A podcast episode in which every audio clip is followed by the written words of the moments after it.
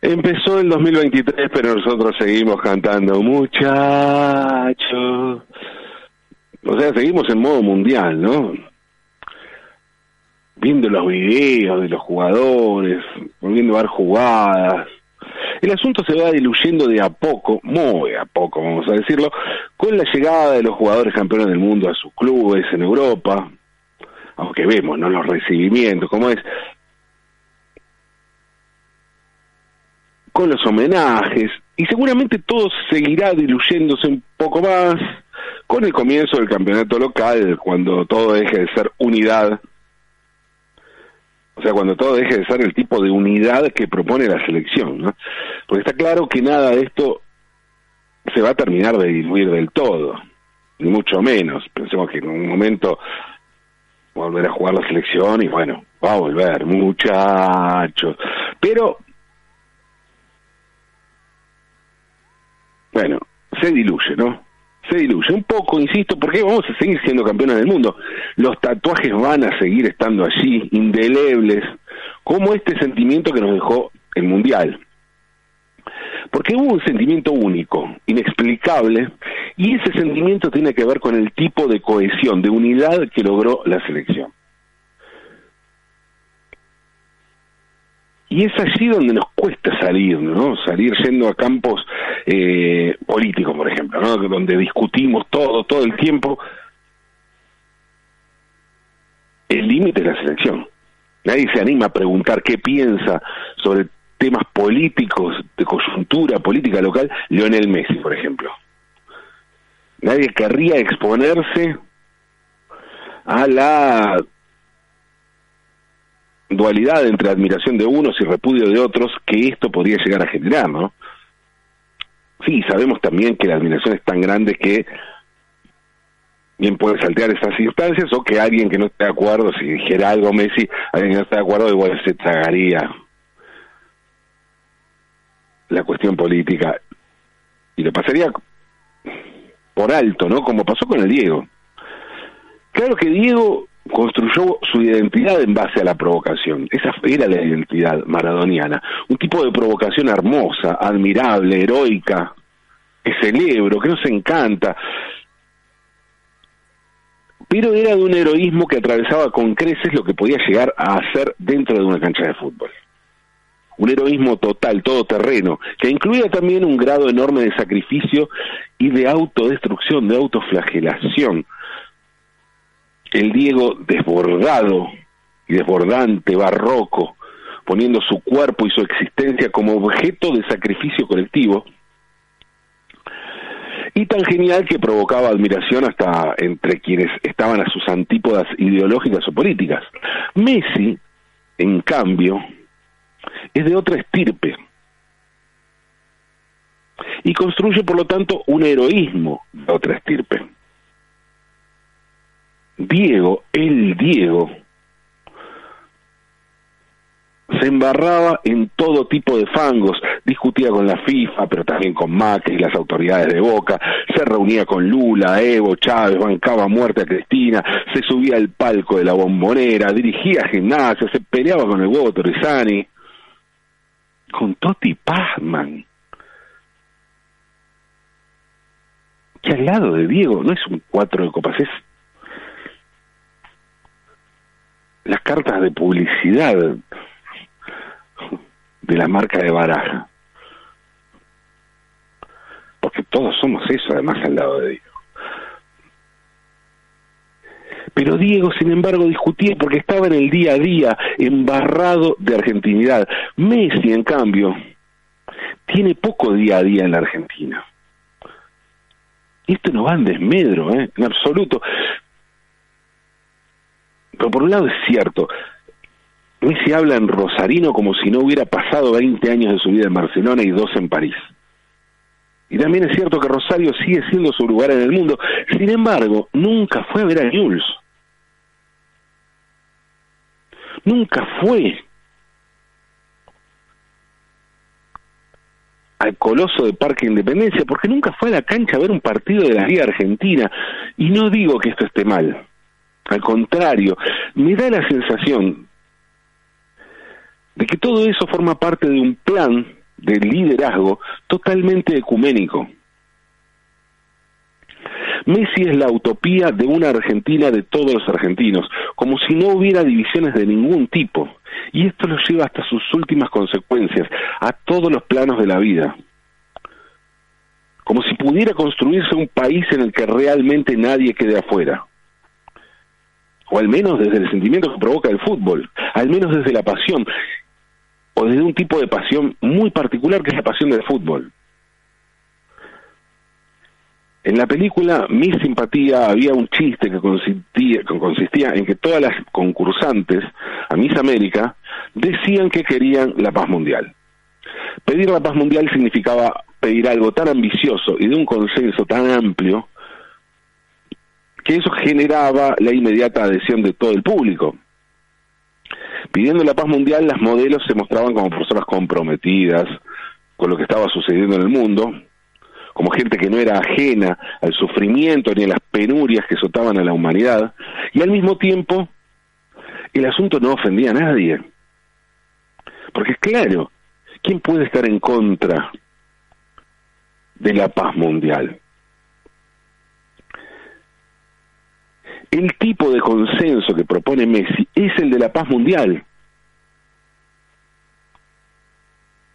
Un consenso, un consenso absoluto, con una salvedad. Messi logra su objetivo, no es solo proclamar la paz mundial. Él logra la paz mundial, lo cumple, no se trata de una promesa vacía e inalcanzable. Lo logra en su terreno, ¿eh? Que quede claro, porque alguien dirá que el tipo de pasión que propone Messi no le cambia la vida a nadie, porque la Copa del Mundo que la selección ganó el Qatar no sacó a ningún argentino de la pobreza. Y pensándolo así, es cierto, la selección no construyó cloacas, ni hospitales, ni escuelas, ni generó inclusión social. Pero ¿están seguros de que no le cambió la vida a nadie? ¿Ustedes creen que el humor social de este país sería el mismo si la selección no hubiera ganado la Copa del Mundo? No, no, definitivamente no. Nadie puede pensar eso. La manifestación callejera para recibir a la selección recién llegada de Qatar fue la más grande en la historia de este país. A eso hay que sumarle que fue una manifestación totalmente pacífica, no fue un descontrol. Porque los problemas que hubo, un par de decenas de heridos, poquísimos actos de vandalismo o robos, fueron insignificantes y pensamos que se movilizaron, que se manifestaron 5 millones de personas en el área metropolitana de la ciudad de Buenos Aires, en Lamba, lo que se conoce como Lamba. Una barbaridad, por eso digo que fueron poquísimos e insignificantes los episodios de desborde, de violencia, que prácticamente no existieron al lado de lo que fue la manifestación. Entonces, ¿alguien está en condiciones de afirmar que semejante manifestación no incide socialmente en la vida de un país? Ni hablar los posteriores homenajes a los campeones del mundo en sus ciudades, y sus pueblos, en un acto de ejercicio federal poco visto. Sí, fue algo simbólico, pero lo simbólico juega un papel decisivo en la vida de los pueblos. Y uso la palabra adrede, pueblos, porque la selección como nunca nos trajo de vuelta esa palabra pueblo, que no es una cuestión sesgada, es algo que incluye a toda la gente y a todos los sectores sociales y de todo tipo que viven en un determinado territorio, en una nación. Por eso el liderazgo simbólico de Messi, es tan importante, porque nos recuerda que existe el otro, el otro, la otra persona, que eso que nos conforma como sociedad o como pueblo, insisto, con la palabra pueblo, incluye necesariamente al otro, al que tratamos de excluir cuando pensamos en términos políticos. Políticos o futbolísticos, porque en ese sentido el campeonato local puede ser una buena analogía, una buena metáfora de lo que se juega, de lo que se juega en otras ligas partidarias o electorales. Y otra vez quiero ser claro en esto, no estoy tratando de negar las diferencias. No, no, no, no estoy diciendo, eh, juntemos a los argentinos, tiramos para el mismo lado. No, no, no. No, no, no, eso, eso existe, ¿eh? eso está. Y está bien que exista. Podemos darle el nombre de lucha de clases, de grieta, de divisorias de aguas. Podemos llamarlo como prefieran. Eso existe, pero también es cierto que más allá de esa división, todos tenemos que vivir en este mismo suelo, en este mismo espacio, en este mismo país. Y Messi tiene muy claro eso. Y es allí a donde apunta. Por eso, en ese sentido, Messi, más que a Diego, se parece a Pelé. Y por eso resulta llamativo en un sentido cósmico, espiritual o esotérico que Diego no haya visto a Messi campeón del mundo y que Pelé sí.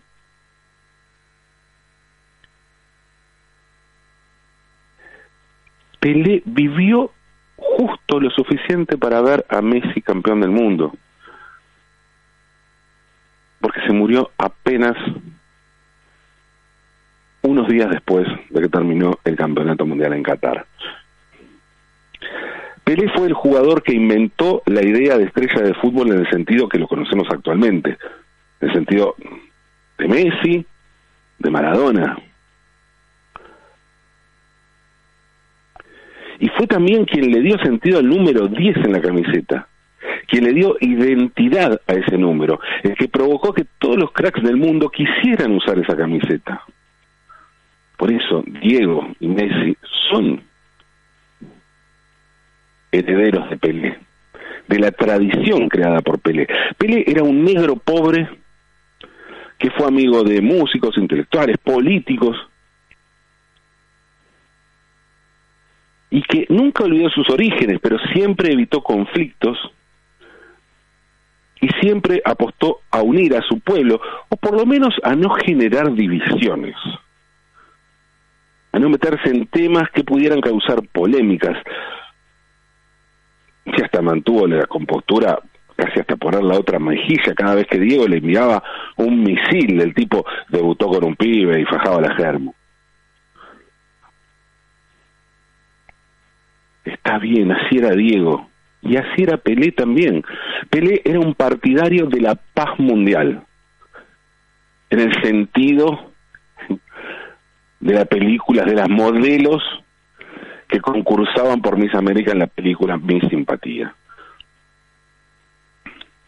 Pelé era un partidario de la paz mundial y esto es metafórico, sí, pero también es literal. Por eso siempre Pelé se jactó de lo que consideraba una de las cosas más importantes que había logrado con el fútbol, que fue detener una guerra civil. A fines de la década del 60 del siglo XX, hubo una guerra civil sangrienta en Nigeria. Y todo comenzó cuando las provincias del sudeste de ese país africano llevaron adelante un intento de independencia. En realidad se independizaron. El nuevo país llamó, pasó a llamarse República de Biafra.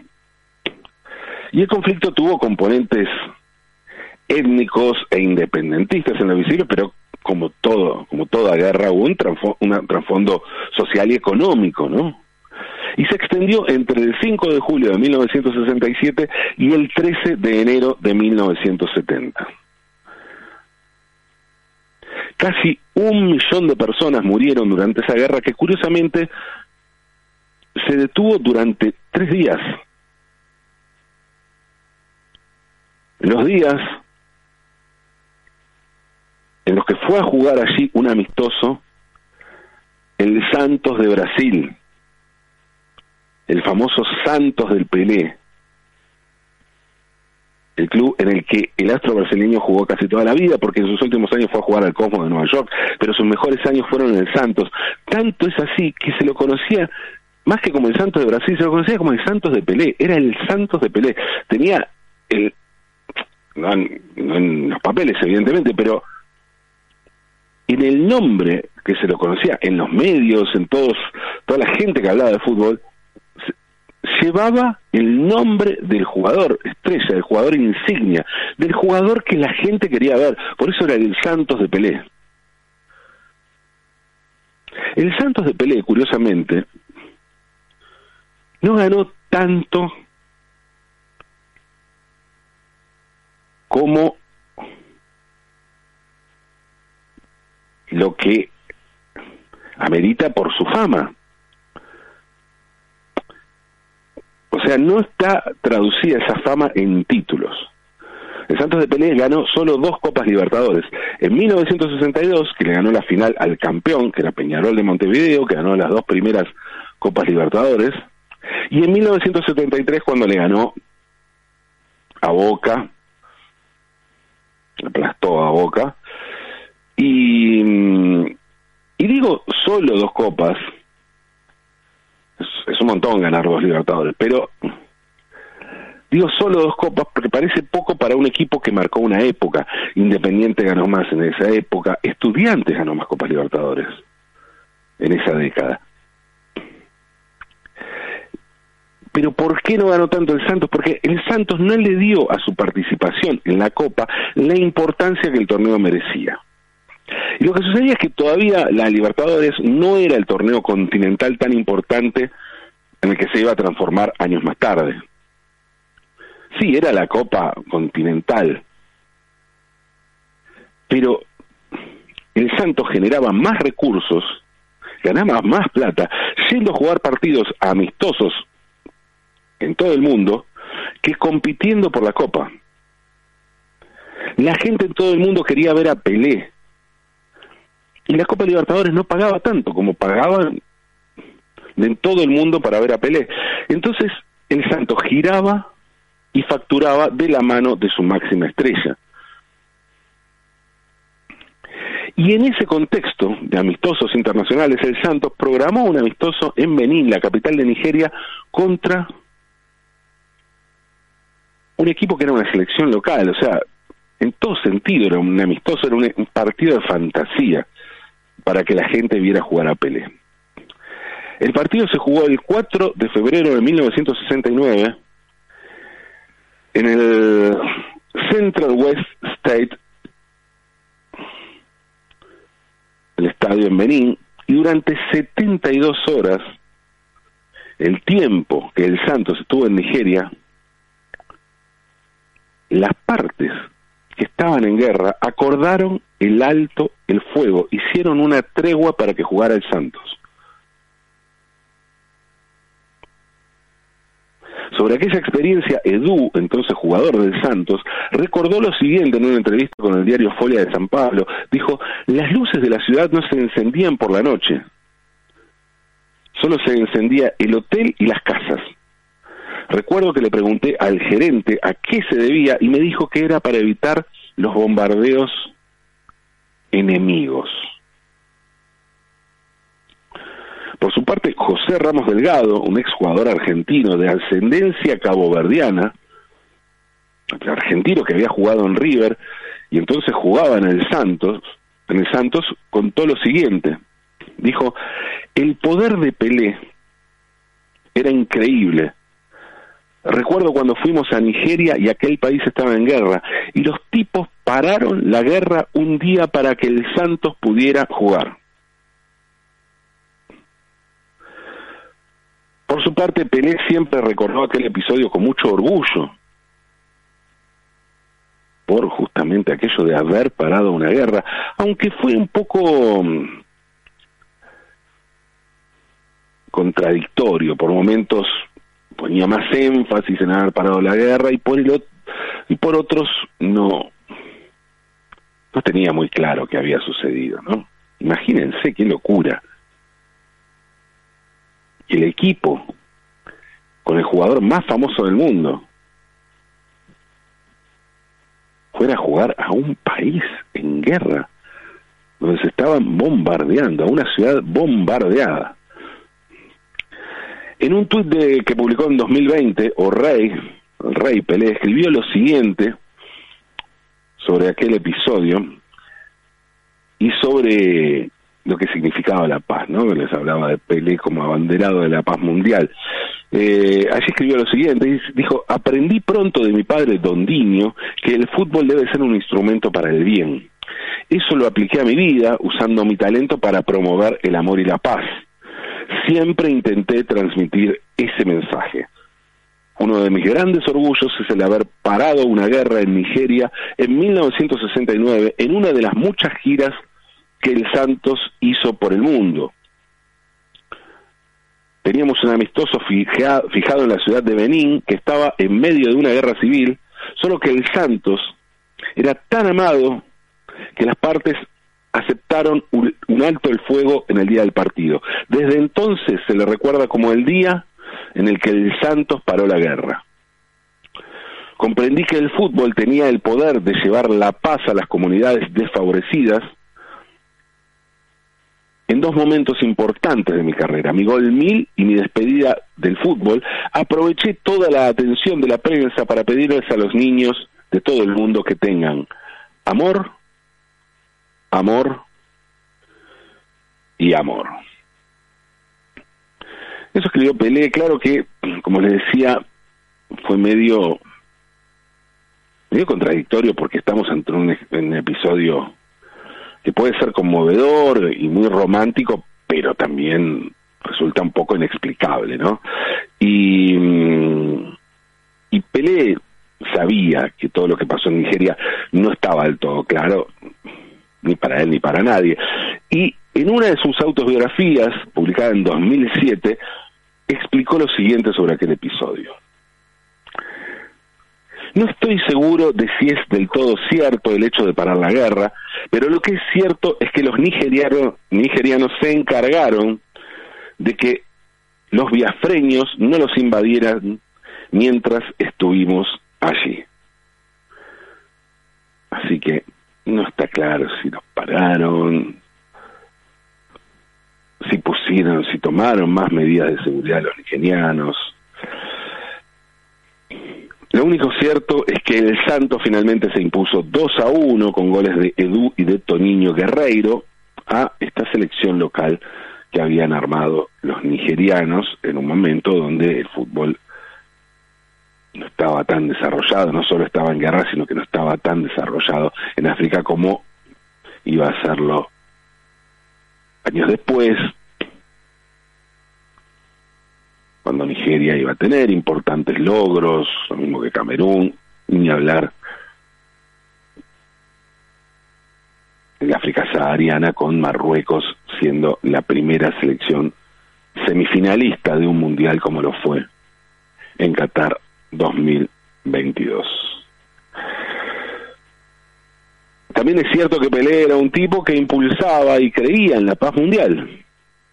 Sí, la paz mundial, algo ambiguo, vasto, y que puede parecer un argumento para lavarse las manos frente a los problemas reales y concretos, pero que más allá de lo vasto, de lo inabarcable, de lo absurdo, si se quiere,